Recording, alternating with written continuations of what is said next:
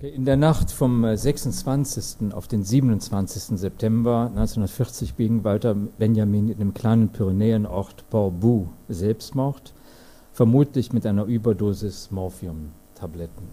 Er hatte befürchtet, an die deutsche Armee ausgeliefert zu werden, die im Mai des Jahres begonnen hatte, Frankreich zu besetzen, zusammen mit Millionen von Franzosen, Belgiern, Deutschen, Österreichern, Tschechen und Migranten vieler anderer Nationalitäten war er von Paris aus in den südlichen Teil des Landes, zuerst äh, nach Lourdes, dann nach Marseille äh, geflohen, um sich dort ein legales Ausreisevisum sowie ein Transitvisum für Spanien zu beschaffen. Wie so viele bekam er die erforderlichen Papiere nicht, weshalb er sich entschloss, die französisch-spanische Grenze illegal zu überqueren. Dies gelang zunächst, doch spanische Zöllner griffen ihn und seine Begleiter auf und drohten mit Auslieferung. Bertolt Brecht, der drei Gedichte über den Tod seines engen Freundes und Mitstreiters schrieb, soll damals kommentiert haben, der Tod Benjamins sei der erste ernsthafte Verlust, den Hitler der deutschen Literatur zugefügt habe. Mit Literatur äh, waren freilich keine abgehobenen, auf das rein literarische beschränkten Meisterwerke gemeint, sondern vielmehr die Produktion politisch aktivierender, theoretisch aufklärender und dem antifaschistischen Kampf verpflichtete Texte. Benjamin, der, Zitat, schreibende Revolutionär aus der Bürgerklasse, so definiert er sich selbst, hatte sein Leben und seine Arbeit buchstäblich bis zuletzt diesem Kampf äh, gewidmet. Stichwort also schreibender Revolutionär aus der Bürgerklasse. Das heißt, und das ist das Zentrum dieses äh, Vortrags, äh, wir haben äh, unter anderem bei Benjamin jemand, der seine eigene Position und die gesellschaftlichen Erfahrungen eines Schriftstellers äh, permanent reflektiert hat. Äh, das heißt also, äh, wir haben hier jemand, der sich über 30 Jahre Gedanken gemacht hat äh, darüber, was Literatur im Kapitalismus äh, bedeutet und der, ähm, wie in den größeren Werken, besonders äh, die äh, kulturellen ähm, Entwicklungen im Kapitalismus ähm, untersucht hat. Aber wichtig ist, wie man nachvollziehen kann, dass er die Rolle des Intellektuellen sehr früh reflektiert hat und äh, relativ früh auch, äh, wenn man sich überlegt, das war in den 50er oder 60er Jahren durchaus nicht der Fall, ähm, äh, gefolgert hat, dass es zum Beispiel keine freie Intelligenz gibt. Der auch davon ausging, äh, dass äh, es problematisch ist für einen linken Schriftsteller, äh, diese Repräsentantenrolle oder eine dienende Rolle anzunehmen. Ähm, am Schluss, also hoffentlich ergibt sich aus dem Vortrag eine Klärung dessen, äh, was er unter dieser Fragestellung dann verstanden hat. Wenn man auf die Anfänge kommt, äh, also Benjamin hatte früh äh, begonnen zu publizieren, anfangs im Rahmen der von ähm, Gustav Wieneken inspirierten Jugendbewegung, die sich gegen den autoritären ähm, Stil der kaiserlichen äh, Schulexerzieranstalten richtete und für freie Schulgemeinden eintrat, eine moderne Pädagogik, eine radikale Umgestaltung des universitären Lehr- und Lernverständnisses. Ähm, äh, diese Bewegung zerfiel allerdings sehr bald äh, in ideologische und sogar religiöse Gruppierungen. Der Ausbruch des Weltkriegs, bei dem sich Benjamin nicht von der manipulierten Massenhysterie anstecken ließ, sorgte einmal äh, für den offenen Bruch mit Autoritäten wie Weneken oder Martin Buber, die beide den Weltkrieg nach anfänglichem Zögern unterstützten und zum anderen für ein beharrliches publizistisches äh, Schweigen. Benjamin konzentrierte sich auf das Studium und äh, suchte gleichzeitig in Aufsätzen, die zumeist erst posthum erschienen sind, in den Bereichen, die ihn vor allem interessierten, das heißt Ästhetik, Literaturkritik, Sprache und Übersetzung, Theologie und Geschichtsphilosophie, eigene Ansätze zu finden und sich, wie er das nannte, Denkgewissheiten zu verschaffen, äh, auf denen er aufbauen konnte. Und äh, so kann er bereits früh die Ziele einer gegenwartsbezogenen Philosophie, einer aktualisierenden Literaturkritik und einer das Sprachvermögen schärfenden Übersetzung formulieren. Als Ethos philosophischer Forschung sieht er in einem frühen Aufsatz, sehr interessant, das Leben der Studenten 1915, Benjamin ist damals 23, die Aufgabe, äh, das Künftige aus seiner verbildeten Form im Gegenwärtigen erkennend zu befreien. Und es ist dieses Ethos, das für ihn bestimmend bleiben sollte. In dieser frühen Phase verharren Benjamins Arbeiten allerdings im Bereich der reinen Theorie.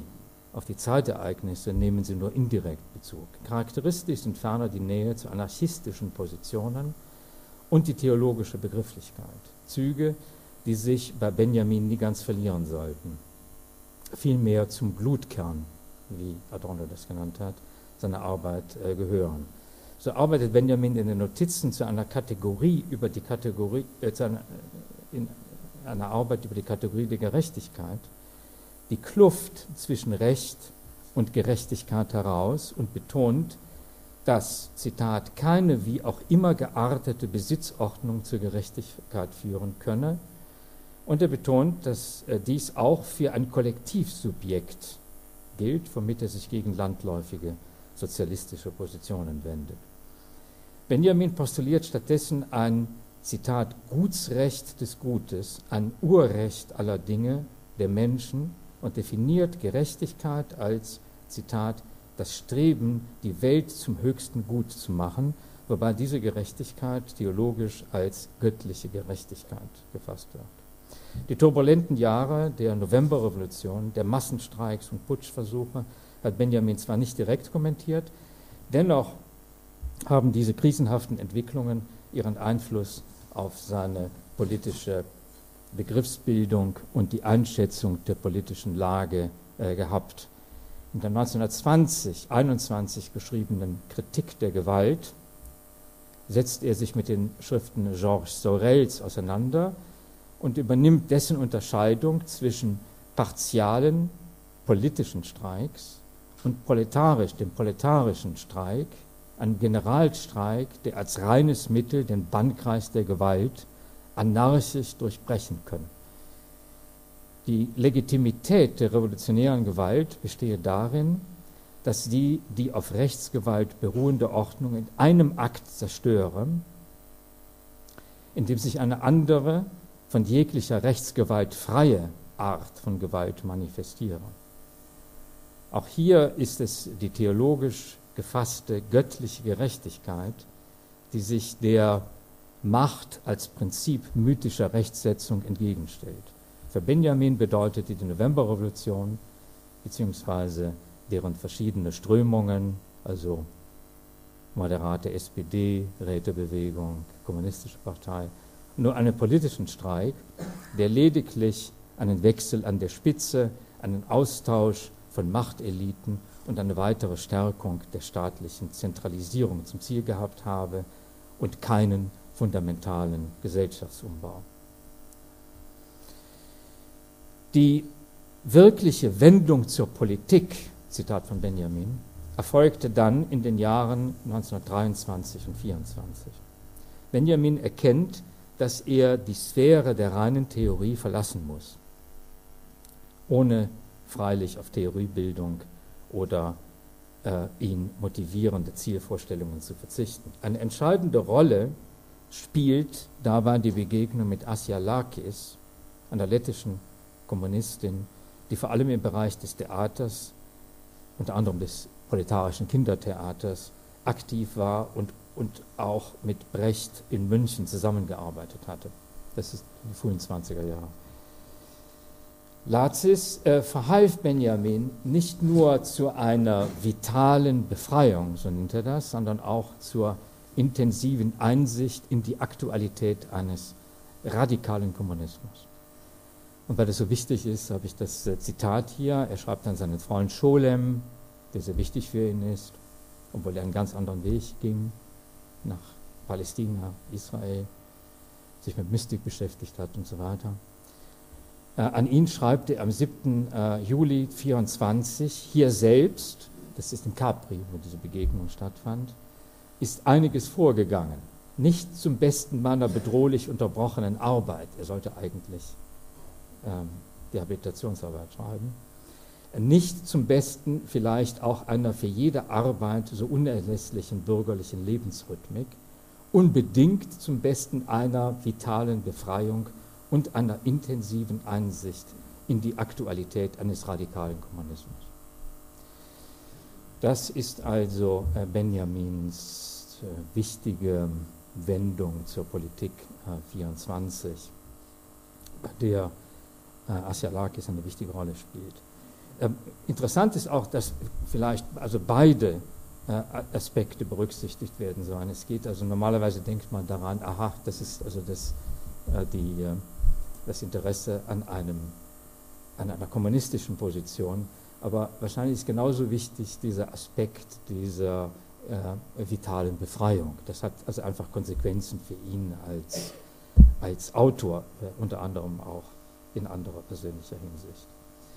Ähm, gleichzeitig bedeutet das, das nicht unbedingt eine Wendung zu einem orthodoxen Marxismus, äh, vielmehr ist dieser Übergang zu marxistischen Positionen höchst komplex ähm, Benjamin selbst spricht davon, rückblickend auf diese Veränderung, dass die Erfahrung der Freiheit mit der anderen revolutionären Erfahrung äh, von äh, Freiheit zu verschweißen sei. Jener, Zitat, Freiheit, die wir doch anerkennen müssen, weil wir sie hatten, mit dem konstruktiven, diktatorischen der Revolution. Trotz der durchaus nicht unkritischen Sicht auf die sowjetische Entwicklung 1923 bleibt dies Benjamins politische Grunderfahrung. Ähm, interessant ist, dass ähm, ähm, also wer sich dafür interessiert, man kann nachlesen, ähm, wie ähm, Benjamin äh, dann also nach Moskau fährt und dort ein sehr ausführliches und persönliches Tagebuch äh, führt und ein, ein höchst ungewöhnlicher Text, also ein ein völlig offener, äh, auch selbstkritischer Text. Ähm, Benjamin fährt also im Dezember 26 äh, nach Moskau und bleibt dort, also gut zwei Monate. Schwierige persönliche Situation, ähm, die Ehesituation, Jobsuche ist schwierig. Ähm, er hat wahrscheinlich versucht, sich äh, dort äh, beruflich zu orientieren. Das Modell war der Freund von Asialakis und auch sein Freund Bernhard Reich. Äh, der spätere Ehemann von äh, Lazis. Ähm, Benjamin war also in Moskau, weil er unter anderem auch den Goethe-Artikel für die sowjetische Enzyklopädie schreiben sollte und das, damit gab es äh, Schwierigkeiten.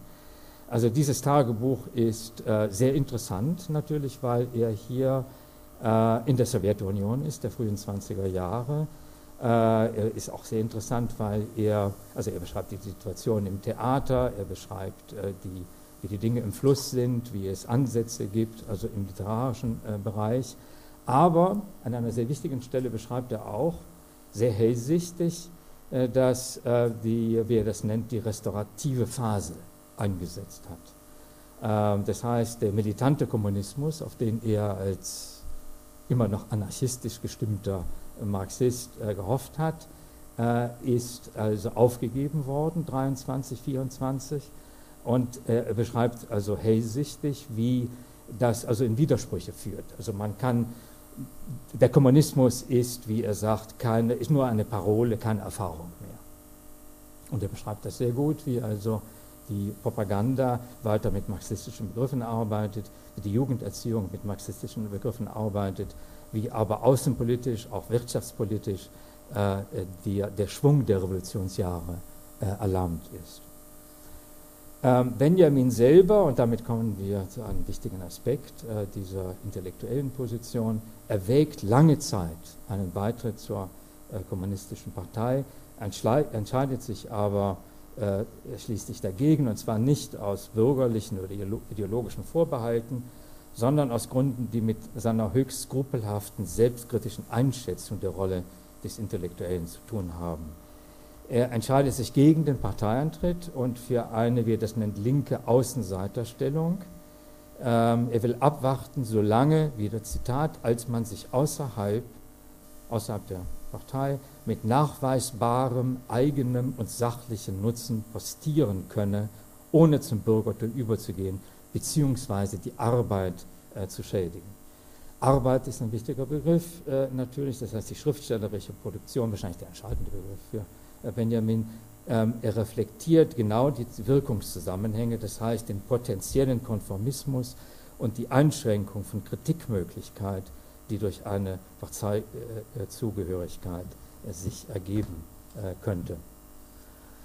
Auch da gibt es, äh, wer sich dafür interessiert, ausführliche Diskussionen mit Scholem, also in Briefen. Scholem, der natürlich absolut gegen jede kommunistische Orientierung war, von Parteizugehörigkeit ganz äh, zu, äh, zu schweigen. In der Zwischenzeit, äh, persönlich ist das wichtig äh, für äh, diese Phase, natürlich für Benjamin, äh, weil auch seine akademischen Pläne äh, scheitern, beziehungsweise ganz brutal von seinen akademischen Kollegen in Frankfurt ähm, also unterminiert werden. Ähm, das bedeutet für Benjamin, dass er sich äh, dann wirklich als Schriftsteller, also nicht als Philosoph, nicht als Wissenschaftler, nicht als Germanist, sondern als Schriftsteller und Journalist äh, mit erstaunlich weit verzweigten Kontakten und mit einem sehr breiten äh, Themenspektrum äh, etabliert. Und zwar benutzt Benjamin immer also Buchbesprechungen, um dann, äh, das ist dann Muster, äh, zu grundsätzlichen Fragen Stellung zu beziehen, etwa zu Krieg und Wiederaufrüstung in Deutschland, zu Pazifismus, wichtiger Aspekt für Benjamin, zu geistigem Aktivismus, äh, zu Film, zur Medienentwicklung, zur kulturellen Situation in Frankreich und so weiter. Die Veröffentlichung der Einbahnstraße, interessanter Text, äh, kann ich nur empfehlen, ähm, im Jahre 1928 zeigt diesen Benjamin, der nahezu jeden beliebigen konkreten Gegenstand zum Anlass für kritische Reflexionen äh, aufgreifen äh, konnte. Ähm, interessant ist, dass er sich wirklich vollkommen reinstürzt in diese Arbeit und, und das Philosophische oder das Reflektierende zurückstellt, bis er dann Ende, der, Ende 28, 29 ähm, ähm, wieder ins Theoretische äh, geht. Und zwar macht er das in einem Aufsatz äh, zum Surrealismus. Surrealismus mit, mit Ü geschrieben. Und äh, Benjamin ist einer der ersten, der sich mit dieser literarischen Gruppierung, die aus Frankreich stammt, frühen 20er Jahre, ähm, befasst. Und er spricht in diesem Aufsatz gleich einleitend davon, also er betont diese deutsche Perspektive und meint, dass gerade Deutsche der, die, ähm, das, den Surrealismus gut verstehen und zwar das Politische des Surrealismus verstehen sollten, ähm, weil, äh, es, ähm, weil ähm, die Erfahrung der krisenhaften Situation der Intelligenz gerade eine Erfahrung ist, die also auch in Deutschland gemacht werden konnte. Und hier fällt das Stichwort, das ich äh, für den Titel äh, genommen habe, mit der exponierten Stellung zwischen anarchistischer Front und revolutionärer Disziplin. Das bezeichnete er als seine Erfahrung. Das ist 28, Ende 28, Anfang 29, äh, spricht er von dieser äußerst exponierten Stellung zwischen anarchistisch, anarchistischer Front und revolutionärer Disziplin. Ich glaube, das trifft auch für jemand wie Brecht zu. Ähm, diese schwierige, ideologisch schwierige Situation. Äh, und wahrscheinlich auch für viele andere politisch bewusste Autoren und Autorinnen äh, in äh, Deutschland. Wobei zwischen, ist natürlich, man, könnte das, man müsste das, glaube ich, interpretieren, äh, zwischen ähm, bedeutet sicherlich, dass also beide Pole einen Einfluss haben, einen Ausgangspunkt darstellen, ähm, ohne dass man jetzt unbedingt einem der Pole also unterstellt wäre. Das heißt, also das wäre meine Interpretation, dass tatsächlich diese Spannung, also äh, nicht nur die Situation beschreibt, sondern auch äh, einen schriftstellerischen Impuls äh, darstellt. Tatsächlich geht es beim äh, Surrealismus um mehr als Literatur. Ähm, äh, es geht, also es gibt einen Artikel von Bark, Karl-Heinz Bark, ich weiß nicht, ob Sie den kennen, der so sagt, also es geht überhaupt gar nicht um Literatur, das ist eine politische äh, Bewegung. Äh, Benjamin ist einer der ersten, der das klar herausgestellt hat. Ähm, eine Kritik, sagt Benjamin, äh, muss die außerliterarischen Tendenzen erkennen. Es geht nicht um Literaturkritik, es geht um Zeitdiagnostik. Ähm, Surrealismus reflektiert, ist Ausdruck der Krise der Dichtung, die Benjamin mag diese Metapher des Sprengens, die, die von innen gesprengt wird. Die Verbindung von surrealistischer, also Surrealisten sind die Leute, die mit Traumtheorie arbeiten und, und die diese Verbindung von Konkretion und Traumtheorie haben. Und diese Verbindung äh, ist, und das ist interessant, ähm, ein, ähm, ein, äh, gleichzeitig ein Vorblick, äh, an, an, eine Vorausschau auf äh, die Passagenarbeit, die ähm, Benjamin 27, 28 begonnen hat und die ihn für den Rest seines Lebens äh, beschäftigen wird. Ähm, der Surrealismus hat, äh, so äh, Benjamin, mit seiner Methode zur Dechiffrierung von Traumzuständen ermöglicht, die Kritik des 19. Jahrhunderts hat hier anzusetzen, sagt er. Das ist sein Ziel. Er will ja den Kapitalismus aus dem 19. Jahrhundert, die Gegenwart aus dem 19. den Kapitalismus äh, in seinen Vorstufen äh, erklären.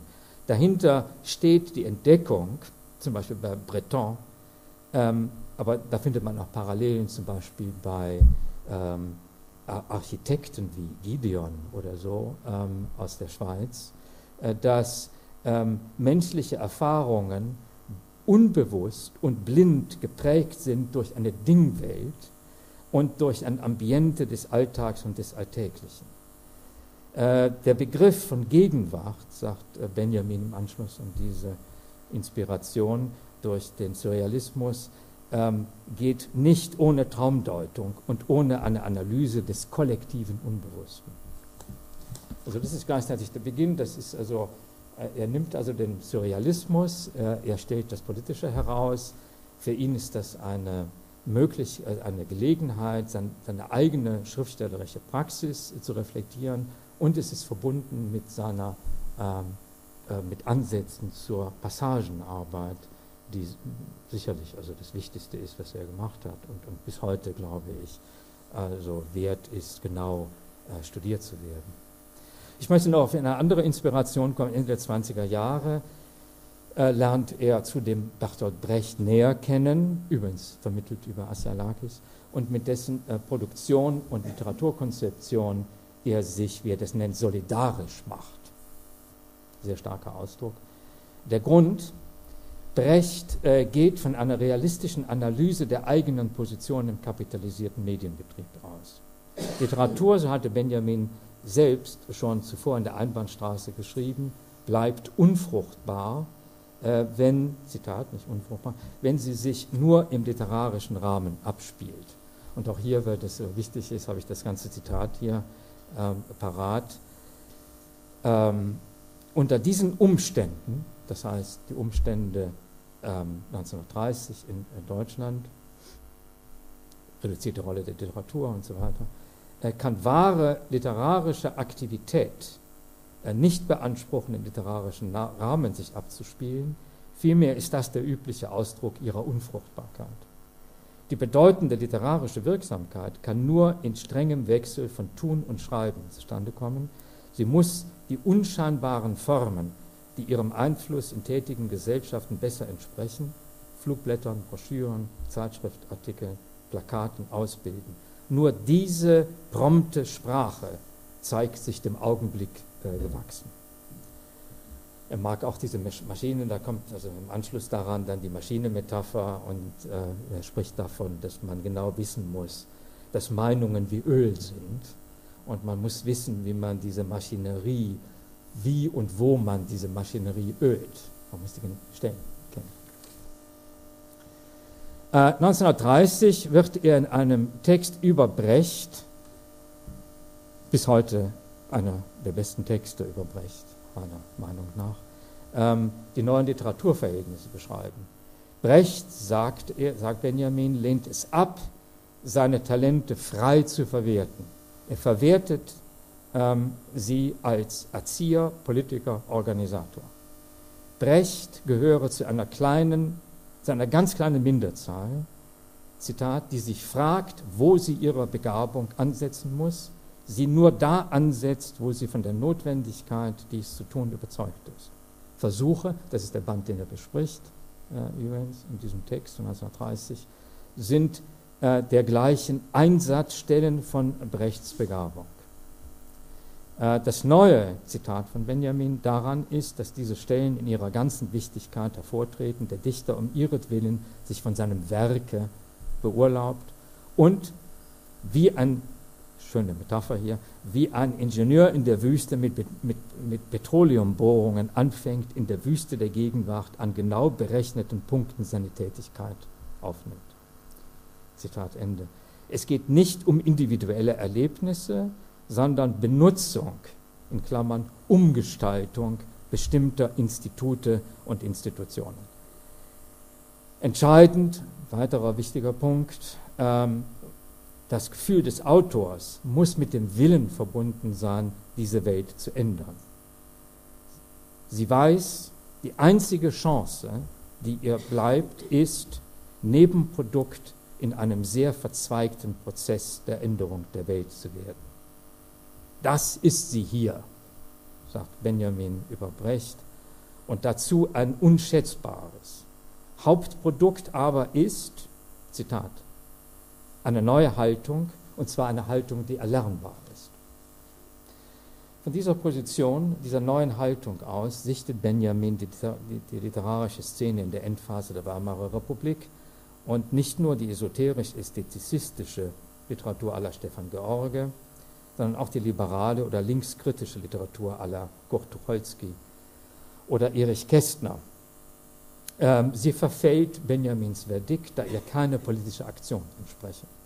Hellsichtig stellt Benjamin in einer ebenfalls 1930 erschienenen Besprechung ähm, der jüngerischen Aufsatzsammlung Krieg und Krieger heraus, wie der Mystizismus des ewigen Krieges, der bewusst von den konkreten Erfahrungen des Weltkriegs und der modernen technologischen Realität der Materialschlachten absieht, um ihn wiederum als Lebenstatsache, als vitalisierende, antizivilisatorische Kraft zu feiern und die Niederlage des Ersten Weltkriegs vergessen zu machen.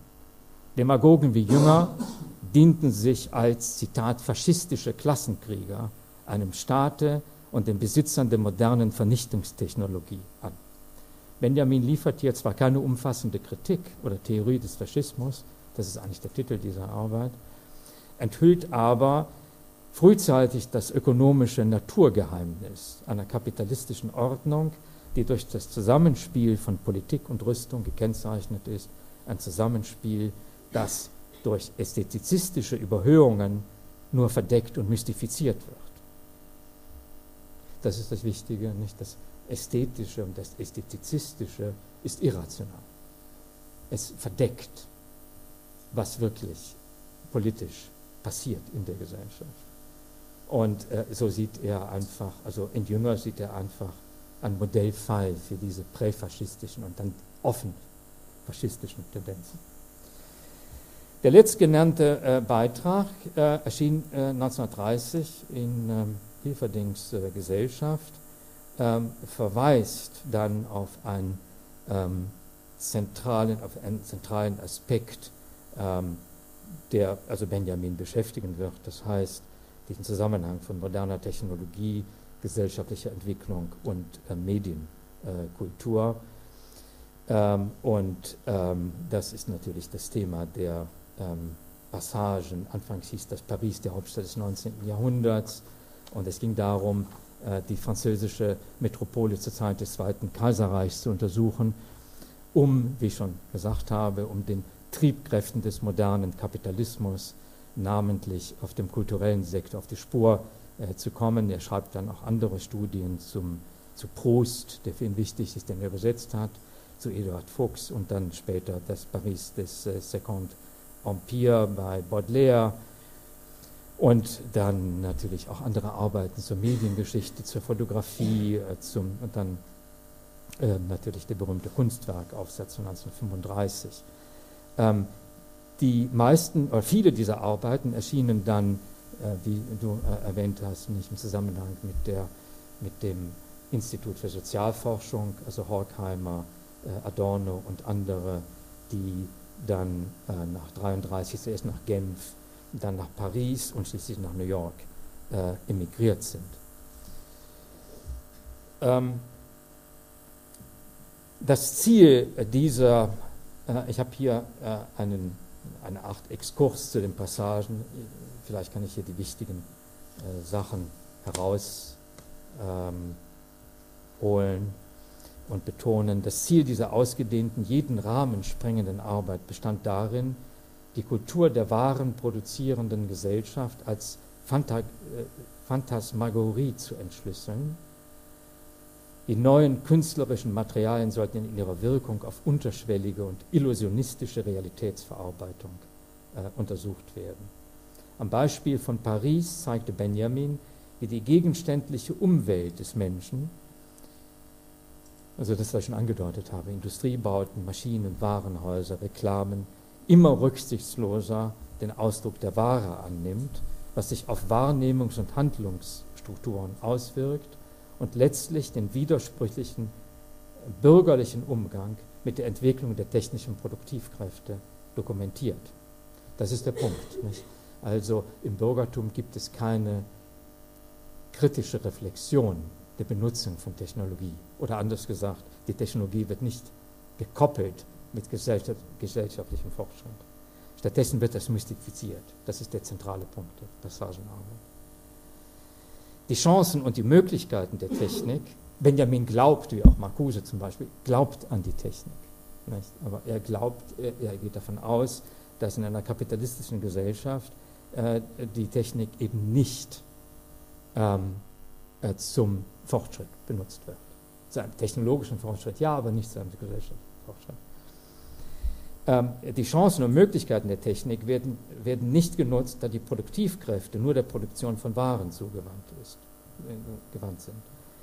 Äh, Benjamin spricht immer wieder von der verunglückten Rezeption der Technik, die sich auch in Tendenzen wie der Technik-Idealisierung oder dem Technikfetischismus zeigt. Der technische Fortschritt wird mythologisiert, wie man zum Beispiel an den wahren äh, Präsentationen auf den Weltausstellungen in London 1851 und Paris 1889 sehen kann. Ähm, das also nur als Andeutung äh, auf, äh, darauf, äh, in welche Richtung sich das wissenschaftliche, die, die philosophische Analyse äh, Benjamins äh, bewirkt. Benjamin hat sich natürlich auch äh, mit der Massenkunst beschäftigt, das ist vielleicht noch bekannter und auch ähm, ja, wahrscheinlich bekannter als dieser andere äh, Aspekt. Ähm, und ähm, also ihn hat interessiert, also was das bedeutet, äh, dass äh, die, äh, eine massive Reproduktion des Bildes möglich ist. Das ist für ihn das Signum der ästhetischen Kultur der bürgerlichen Gesellschaft. Also die größere Verbreitung setzt bereits 1848 ein, wo man von einer Grafik innerhalb einer Stunde 10.000 Drucke herstellen kann. Das sind Dinge, die Benjamin fasziniert haben und er hat sich überlegt, was diese, wie das unsere äh, Kultur verändert, wie es unsere Sichtweite verändert, wie es auch die schriftstellerische oder künstlerische Arbeit ähm, verändert. Ähm, ja, ähm, ich, da wäre also natürlich mehr äh, dazu zu sagen, aber ich komme auf, den, ähm, auf äh, zwei andere Aspekte, die wichtig sind, nämlich also parallel zu diesem äh, Passagenprojekt gibt es eine fortgesetzte Reflexion auf die Rolle des Schriftstellers. 1934 ähm, entstanden, ist also gerade im Exil, gerade ein Jahr, zwei Studien äh, die eine thematisierte den gegenwärtigen gesellschaftlichen Standort des französischen Schriftstellers. Das ist sein Aufgabenbereich äh, im, Rahmen des Instituts äh, für Sozialforschung. Die andere der, ähm, Studie wurde zu Lebzeiten nicht publiziert, erst 1966 publiziert, setzt diese Brecht-Linie äh, fort und äh, war später sehr einflussreich. Das ist der Autor als Produzent. Ähm, was man sehen kann, äh, ist, dass äh, Benjamin zu Anfang des Exils äh, die Hoffnung auf eine produktive literaturpolitische Entwicklung nicht aufgibt. Das kann man auch in einem Kunstwerkaufsatz sehen, mit dem er versucht, äh, Einfluss auf äh, europäische Künstler äh, zu nehmen. Ähm, der Ausgangspunkt in der Arbeit über die französischen Schriftsteller ist die Ansicht, dass in der gesellschaftlichen Verfassung des Imperialismus die Position des Intellektuellen schwieriger geworden ist. Das ist fast ein Gemeinplatz.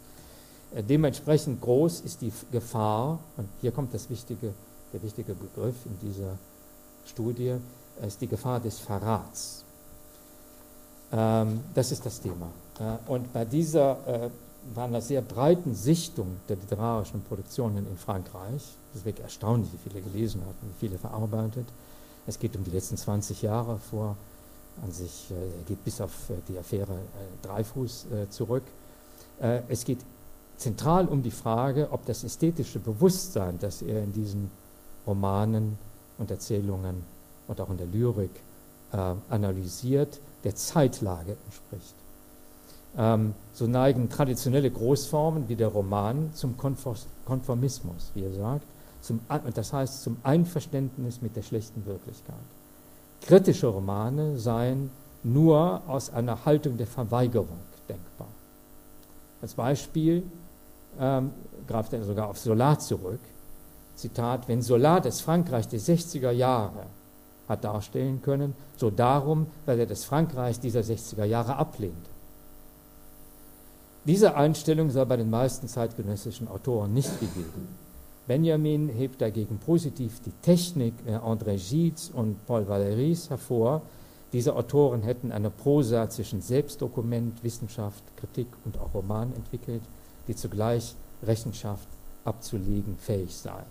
Zitat, vom Aufbau angefangen, ähm, welcher Dichtung, Memoirenwerk, Kommentar in einem darstellt, bis zur Syntax uferloser Sätze, ist überall der Schriftsteller präsent, der Stellung nehmend, Rechenschaft erteilend, sich dauernd zur Verfügung des Lesers hält.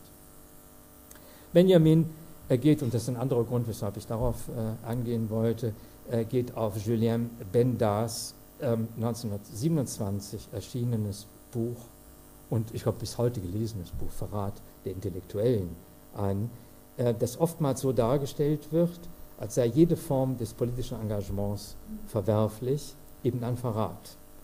Tatsächlich attackiert Benda die Gefährlichkeit nationalistischer und präfaschistischer Ideologien und ihre Wirkungsmächtigkeit in der französischen Öffentlichkeit.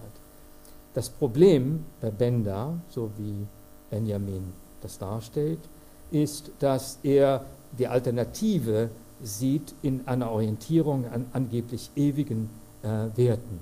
Die Ideal, der Idealtypus des Intellektuellen für Benda ist, sind also Geistespatrizier wie Erasmus, Spinoza oder Goethe.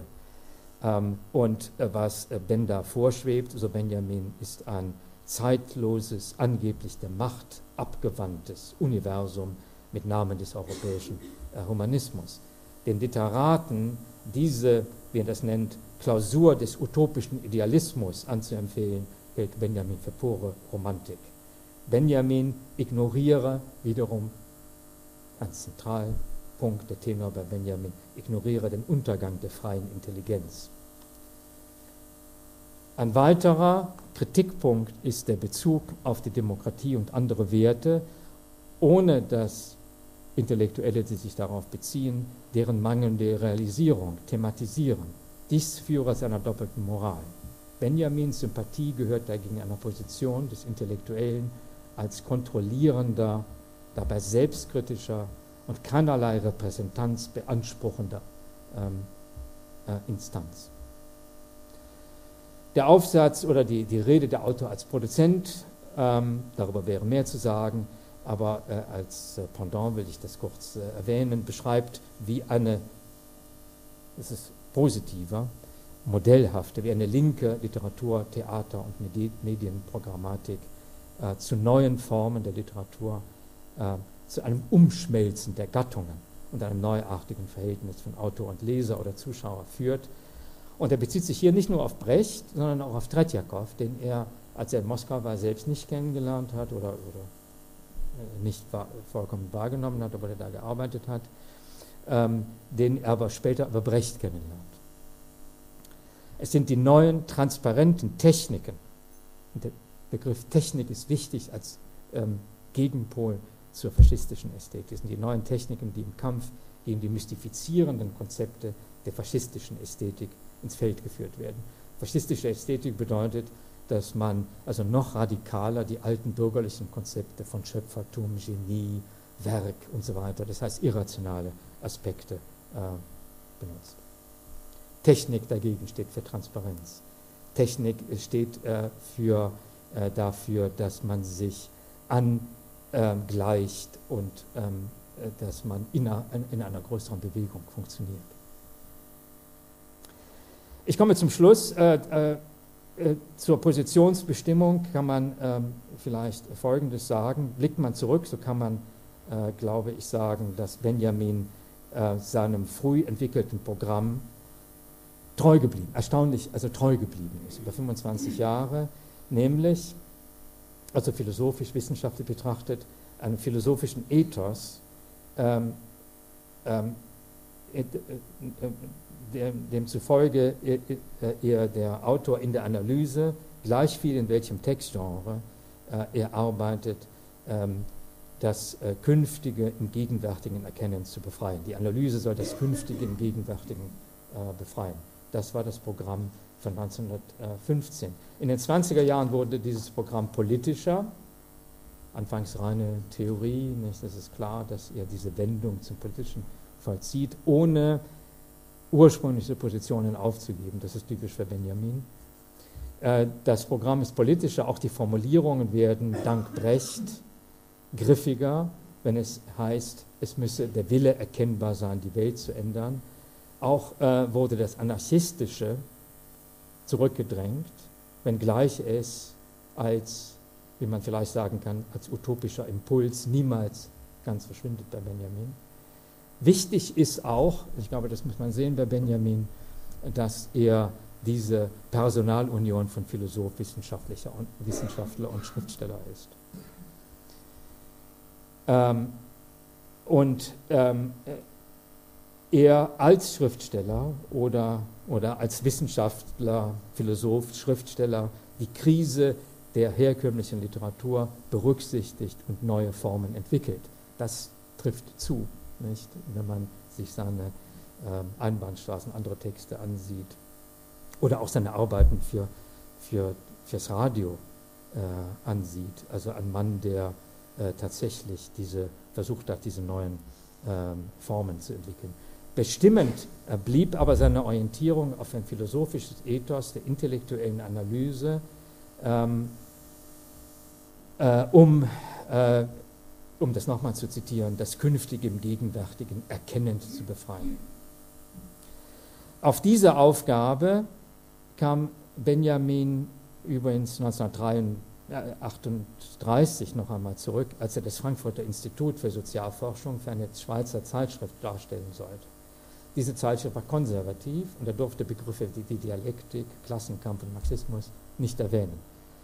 Was kein Problem für Benjamin war, er hat dann die Begriffe einfach durch andere Begriffe ersetzt. Ähm, und ähm, was typisch ist auch für die spätere Sprache der Frankfurter Schule, also die, diese acht Sklavensprache, die man da äh, gepflegt hat oder auch zum Teil pflegen äh, musste. Ähm, und ähm, er stellt die Frankfurter Schule, wenn man davon zu dem Zeitpunkt äh, sprechen kann, ähm, zu der er ja auch in gewisser Weise gehört, für die er gearbeitet hat, in die Tradition, in die Tradition großer europäischer Philosophie in Europa, einer Philosophie, die, wie er sagt, die gesellschaftliche Tragweite ihrer Forschung stets vor Augen hatte. Dies bestimmt äh, auch die methodologischen Positionen. Kein System, äh, aber auch ähm, gibt es, äh, wie er positiv hervorhebt bei der Frankfurter Schule, aber äh, die Verpflichtung äh, darauf, äh, auf eine tiefe theoretische Durchdringung aller Erfahrung. Die Methode legitimiere sich nur dadurch, dass sie ähm,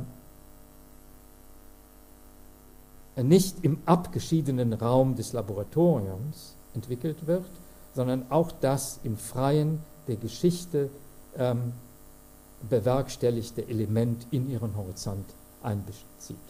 Also hier kann man das, äh, das Wort Revolution darf natürlich auch nicht vorkommen. Das ist also mit Experiment äh, gemeint und mit der Orientierung auf eine Theorie, die zur gesellschaftlichen Befreiung äh, beiträgt. Er schloss mit einer Frage, wie sie 1937, 38 nicht entscheidender, ja, existen ja existenzieller sein konnte, nämlich ob sich aus dem, Zitat, Zerfallsprozess der demokratischen Gesellschaft noch die Elemente aussondern ließen, die, immer noch Zitat, die ihrer Frühzeit und ihrem Traum verbunden die Solidarität mit einer kommenden, mit der Menschheit selbst nicht verleugnen. Die deutschen Forscher, und er redet wieder über die Frankfurter Schule, welche ihr Land und andere Exilierte, welche ihr Land verlassen haben, hätten nicht viel gerettet und wenig zu verlieren gehabt, würde Ihnen nicht auf diese Frage ein Ja zur Antwort. Vielen Dank.